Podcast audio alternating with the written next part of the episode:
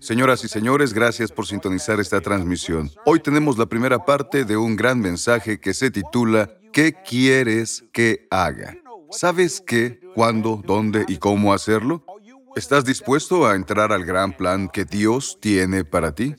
Para cada persona en el planeta, Dios tiene un gran plan. Este mensaje te ministrará. Llama a un amigo y dile que encienda su televisión. Toma lápiz, papel y notas, porque todos los días de tu vida debes preguntar a Dios, Dios, ¿qué quieres que haga?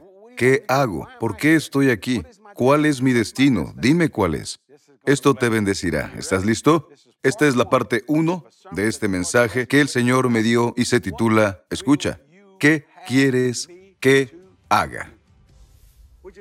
Ahora vamos al libro de Hechos capítulo 9. Leeré algunas escrituras muy familiares. Hechos capítulo 9. A mí me encanta esta escritura. Pensé que el Señor querría que hablara de esto hoy. Y a los que nos ven en todo el mundo, escuchen esto. La fe destruye toda distancia entre personas. No importa si estás en la India, China, Singapur o Australia, donde sea que nos veas. Puedes estar donde sea. Y Dios te tocará y ministrará grandemente. Me gusta usar diferentes versiones de la Biblia, pero yo prefiero la versión King James porque me parece muy poética. No es porque soy mayor, solamente me gusta. Si quiero disfrutar de la lectura, leo la versión amplificada. Me gusta la New American Standard. Muchos me preguntan por The Passion, pero Katy es mucho más experta en eso. Conoce más versiones, yo prefiero la versión King James. Es una gran bendición. Entonces, Hechos capítulo 9, versículo 1. Saulo, respirando aún amenazas y muerte contra los discípulos del Señor, vino al sumo sacerdote y le pidió cartas para las sinagogas de Damasco, a fin de que si hallase algunos hombres o mujeres de este camino, si Jesús es el camino, no te perderás, si es la verdad, no serás engañado, si es vida, el diablo no te matará. A eso me refiero, a este camino, a fin de que si hallase algunos hombres o mujeres, no importaba el sexo, los trajese presos a Jerusalén. Sin duda algo que este hombre tenía era ambición. Significa que creía en lo que hacía, aunque lo que creía era completamente erróneo. No dudó de su ambición. Era un hombre centrado. Él pensaba que el cristianismo era lo contrario a la tradición judía. Cuando Jesús es judío, buscando al Mesías puedes llegar a acercarte tanto a Él que no sabes qué es Él. Escucha esto, Dios mío. Versículo 2. No, versículo 3. Aconteció que al llegar cerca de Damasco, repentinamente, repentinamente es una gran palabra, Repentinamente le rodeó un poderoso resplandor de luz del cielo, y cayendo en tierra oyó una voz que le decía, Saulo, Saulo, ¿por qué me persigues? Jesús lo tomó personalmente y dijo, ¿quieres bailar conmigo? ¿Quieres hablar? ¿Quieres matar a mis hijos? Tú tienes un padre que te protegerá. Lo tomó personalmente, dijo, ¿por qué me persigues? Escucha, y cayendo en tierra oyó una voz que le decía, Saulo, Saulo, ¿por qué me persigues? Y él dijo, ¿quién eres, Señor? Y él le dijo, yo soy Jesús, a quien tú persigues. Dura cosa te es dar cosas contra el aguijón. Él temblando y temeroso dijo, Señor, veamos qué sucedió entre el versículo 1 y el versículo 6. Ocurrió algo importante. Él, temblando y temeroso, dijo, Señor, ¿qué quieres que yo haga? A menudo quieres una respuesta inmediata. Y el Señor le dijo, levántate y entra en la ciudad y se te dirá lo que debes hacer. Volveré al principio del versículo 6. Él temblando y temeroso dijo, Señor, ¿qué quieres que yo haga? ¿Por qué diría eso? Porque era un hombre de acción. Ese hombre solo creía en lo que hacía. No trataba de acercarse a Dios. Él simplemente buscaba hacer algo por Dios Todopoderoso. Hablaré sobre esa declaración. ¿Qué quieres que haga? Una comisión y un destino le fueron dados a ese hombre ahí mismo. Y realmente él era un criminal para el mundo cristiano. Se podría decir que era como el Osama Bin Laden de su época. Tomaría mujeres y niños, los arrastraría y los mataría de ser necesario. No le importaba, porque en su mente hacía algo por Dios. Si las personas más malas del mundo dejaran de brillar su luz y nacieran de nuevo, podrían convertirse en los más grandes apóstoles, profetas, evangelistas, pastores y maestros que pudieran imaginar. ¿Qué quieres que haga? Algo sucedió. Todo en lo que él creía se derrumbó en un segundo. Y Dios comenzó a hablarle. Escribe esto si estás tomando notas. Toda oposición a Cristo debe colapsar al entregar nuestras, se refiere a nosotros a la hora, toda oposición a Cristo debe colapsar al entregar nuestras vidas a su voluntad. Todo en lo que él creía colapsó en ese mismo instante. Lo detuvo. Pasó de ser Saulo de Tarso a ser el apóstol Pablo en ese momento sin saber cómo lo haría, cuándo lo haría o dónde lo haría. Pero algo sucedió. Aceptó a Jesús como Señor solo diciendo Señor, Señor. ¿Y dónde estaba toda esa tenacidad? Aún estaba ahí, pero ya era diferente. Dios te salvará, pero mantendrá tu personalidad intacta. Él cambió su espíritu, todo colapsó en la vida del hombre por completo. ¿Por qué? Porque todo lo que podía pensar, vivir, respirar y dormir era Jesucristo y a este crucificado desde ese momento. Este hombre era muy ambicioso, era romano, era inteligente, y Dios lo llamó a los gentiles para que se presentara ante reyes. Él tenía actividad intelectual para comprender a las personas académicas. Él era académico en todo. Toda oposición a Cristo debe colapsar al entregar nuestras vidas a su voluntad. Ahora, ¿quieres saber por qué predico tanto y no me detengo? Porque mi voluntad de hacer lo que quiero ha colapsado. Y no es mi voluntad, sino la suya, como lo que hizo Jesús en el huerto del Getsemaní. ¿Comprendes? Toma nota. La conversión no debe ser un largo y tedioso proceso de desarrollo. Muchos lo creen. Ellos luchan. Dios puede ser el Señor de sus vidas, pero solo en ciertas partes o capacidades. Verás, debes haber colapsado totalmente ante el Jesús que conocemos. La conversión no debe ser un largo y tedioso proceso de desarrollo. Todo nuestro amor debe estar bajo su control. ¿Entiendes? Bajo su control. No soy yo quien vive, sino Cristo es quien vive en mí. ¿Comprendes? Lo leeré de nuevo.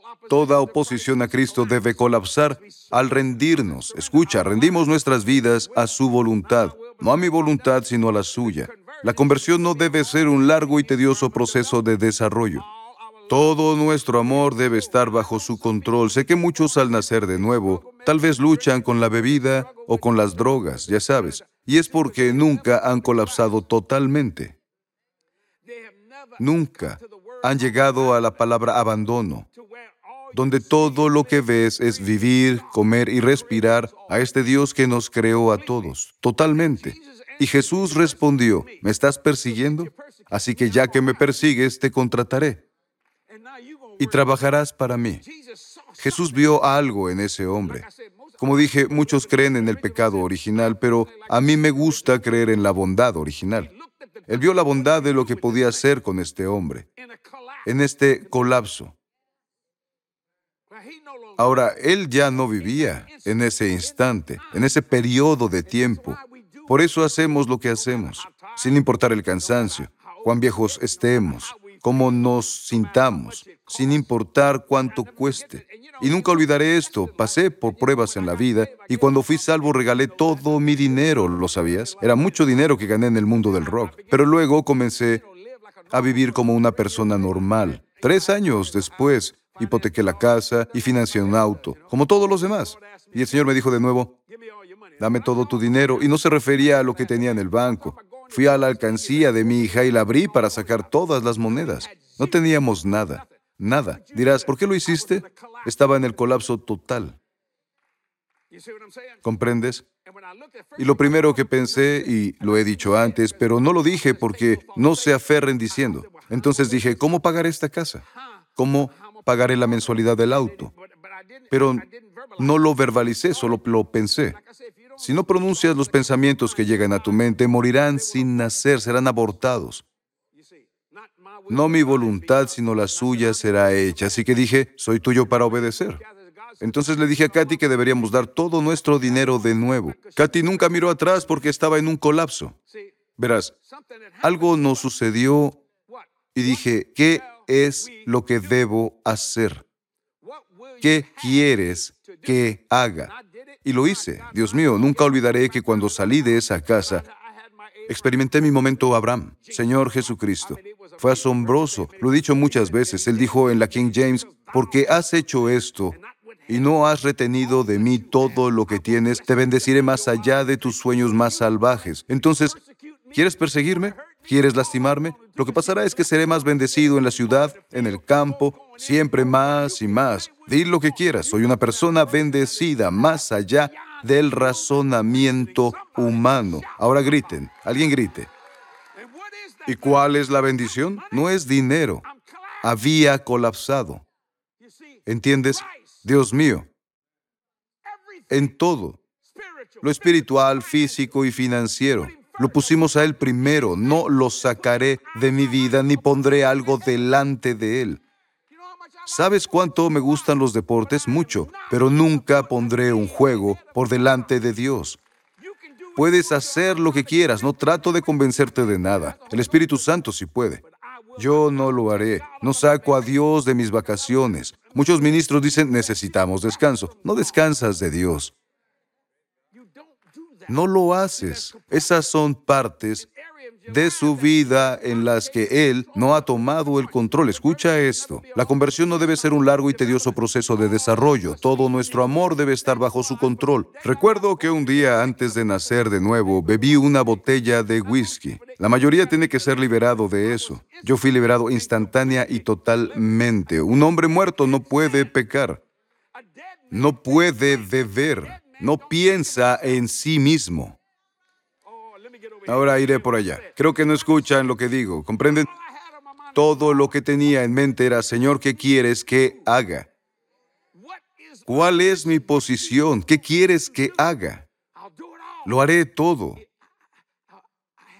No tuve problemas con dejar el alcohol. Era alcohólico, no dejas de serlo tan pronto.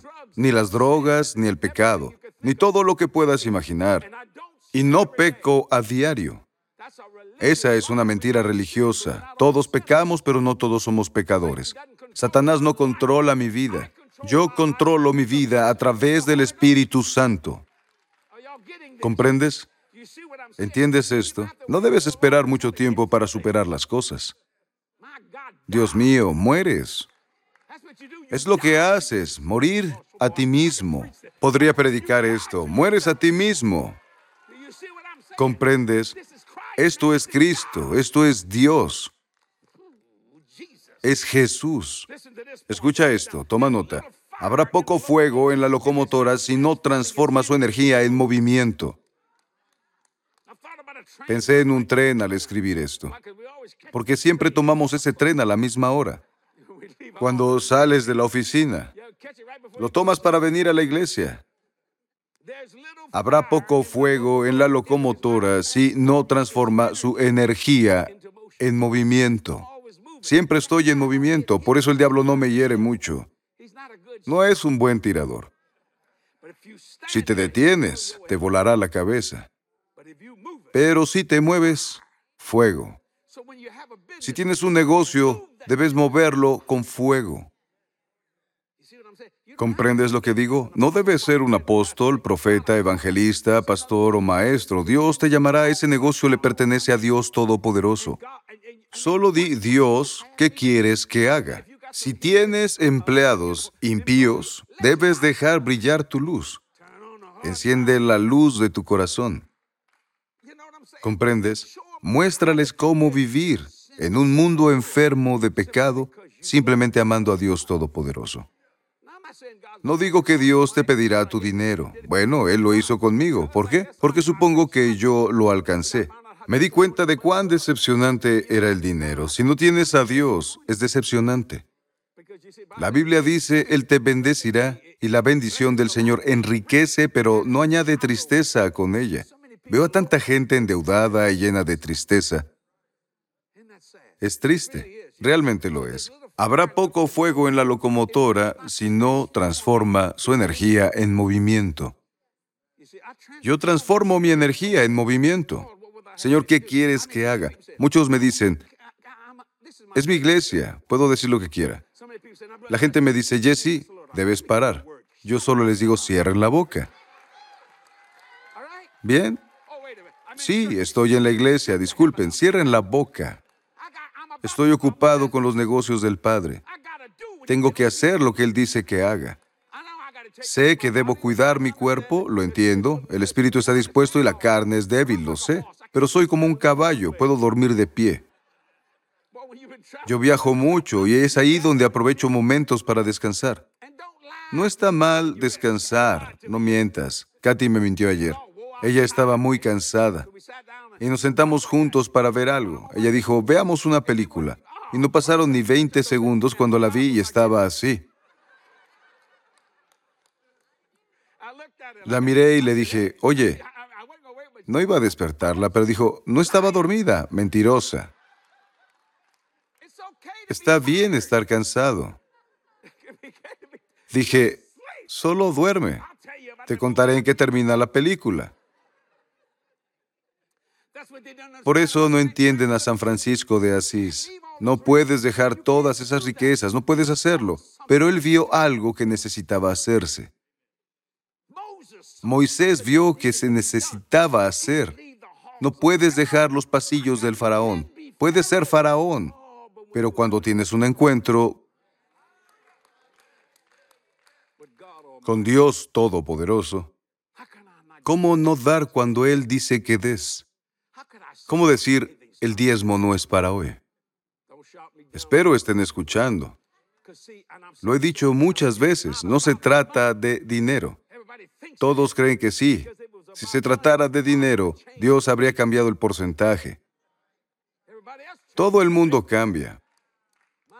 Ahora pagas más al comprar una casa, ¿cierto? Las tarjetas de crédito también suben, pero el impuesto ha sido el mismo. No se trata de dinero, se trata de obediencia. ¿Comprendes? Eso es lo que Pablo, que era Saulo, dijo. ¿Qué quieres que haga? No me salvaste solo para que dijera, está bien, genial, es maravilloso. Iré al picnic de la iglesia. No, es bueno hacer picnics. Extraño el pescado frito. Solíamos hacerlos. Sí, una vez prometí cocinar pescado y vinieron 1.800 personas. Pero ¿qué tal los domingos?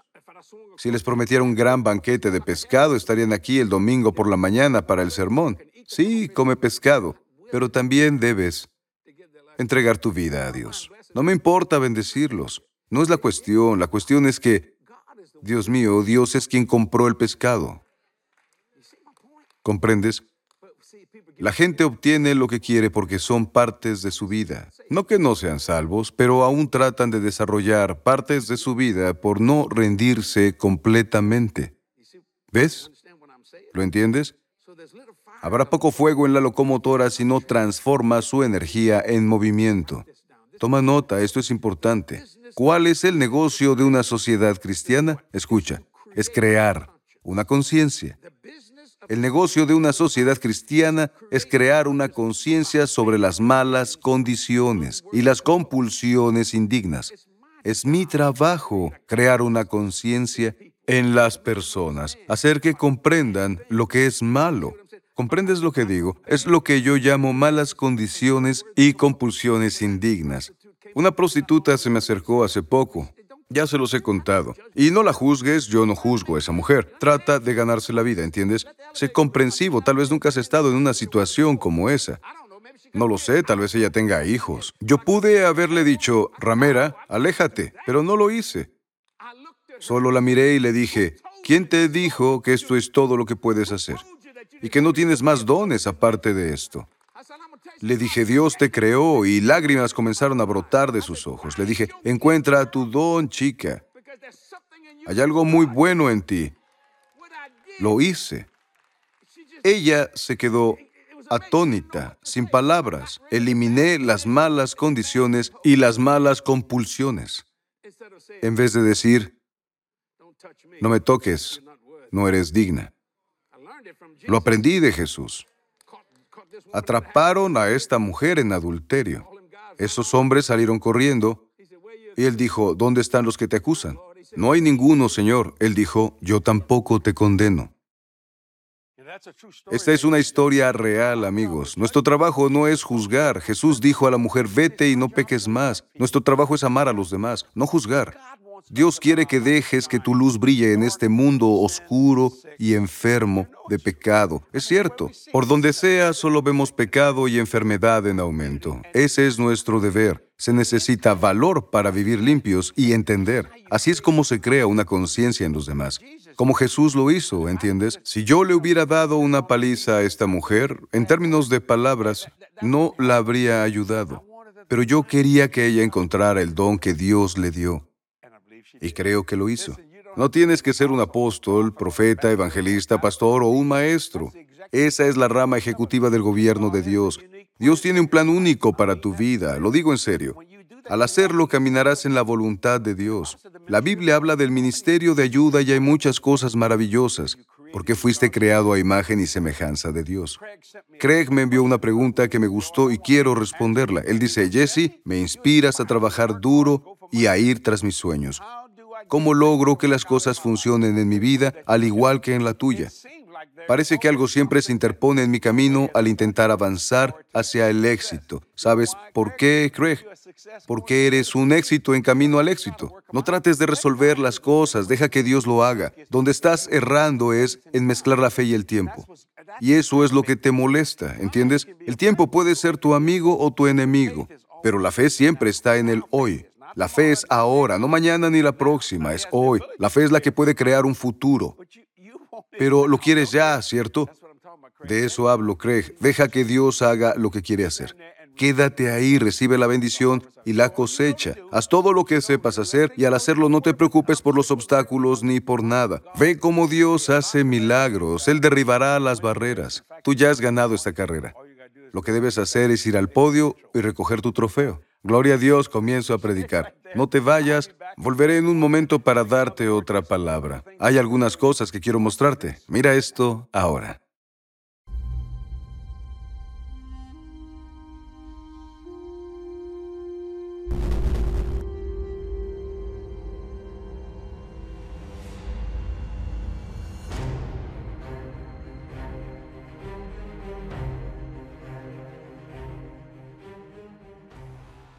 Hay un mundo que necesita ser salvo. Nuestra misión es predicar el Evangelio de Jesús a ese mundo.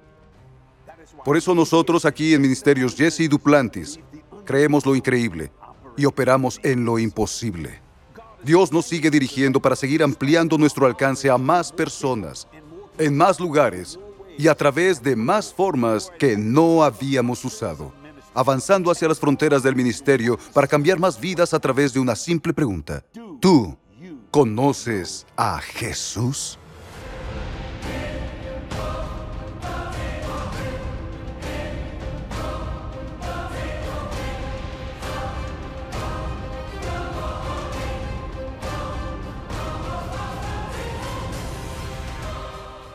Escúchame, está comenzando. La luz de Jesús está brillando más y más brillante y más lejos que nunca. Personas de todos lados responden al mensaje de Jesús. Nada impedirá que la luz del amor de Dios llegue a las personas y cambie vidas.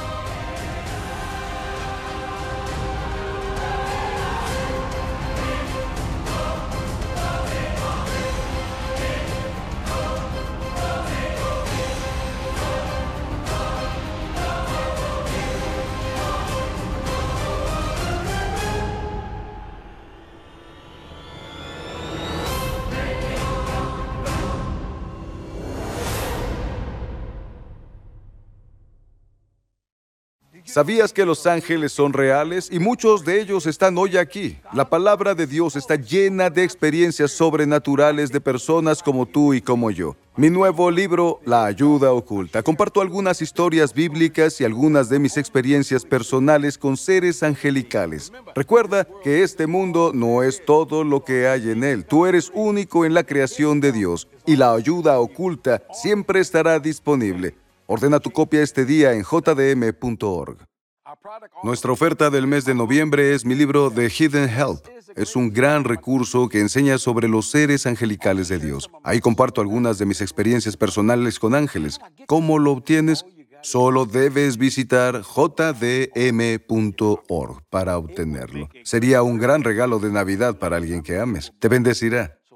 Obtén tu copia hoy. Serás bendecido por ello. Recibes nuestra revista mensual La Voz del Pacto. Está llena de artículos poderosos míos y de Katy, de momentos gloriosos, reportes de alabanza, nuestras reuniones y nuestros horarios de televisión. Como lo obtienes, es totalmente gratis. Solo debes suscribirte ahora mismo en jdm.org. Me gusta esa palabra, suscribir. Suscríbete. También puedes ver la revista en inglés y en español, en línea, en nuestro sitio web. Búscala hoy mismo jdm.org. Socios, ¿qué puedo decir? Su fiel apoyo financiero ha bendecido al ministerio más allá de la razón humana. En 47 años predicando el Evangelio, no hemos tenido un déficit financiero. Siempre lo digo, y es la verdad. Yo confío en ustedes, ustedes en mí y ambos en Dios. Nunca me cansaré de decirlo porque todo es confianza. Gracias socios por su ayuda. Lo he dicho muchas veces, cada dólar donado al ministerio es un alma para el reino. No me importa hacer el trabajo, lo haré, lo haré, lo haré. En este momento tengo 74 años y un hombre me dijo anoche, él dijo, Dios mío, tienes una gran energía. No, tengo a Cristo en mí. Gloria a Dios. La esperanza de gloria es una gran bendición del Señor. Gracias, socios. Me ayudan a alcanzar a más personas y cambiar vidas, un alma a la vez. Nada es demasiado grande o pequeño. Creo a Dios por un donante de 20 millones. Tenemos un gran proyecto. ¿Qué hago? Ojalá costara 2, 10 o un millón, pero cuesta 20 millones de dólares hacer este proyecto. Confío y sé que llegará. No hay otra opción. La unción de aumento está sobre mí. Los que me conocen saben de qué hablo. La unción del ciento por uno está en mí. Así que al sembrar tu semilla, cree a Dios por esa unción especial y vendrá sobre ti. ¿Por qué? Porque vino sobre mí. Nos vemos la próxima semana. Soy Jesse Duplantis. Los amamos en verdad. Los veo la próxima semana. Bendiciones. Adiós. Anímate por quien realmente eres. Toma el tiempo para estar en su presencia y llenarte de su gloria. Dios ha abierto la puerta, chicas. Debemos atravesarla. Gloriosa. La conferencia para mujeres de Katy Duplantis. Regístrate en jdm.org. La primera palabra que salió de Pablo, Saulo de Tarso, fue, ¿qué quieres que haga? El mundo cristiano no confiaba en él. No. Pedro dijo, es difícil de entender, porque tenía tenacidad como nadie la tenía.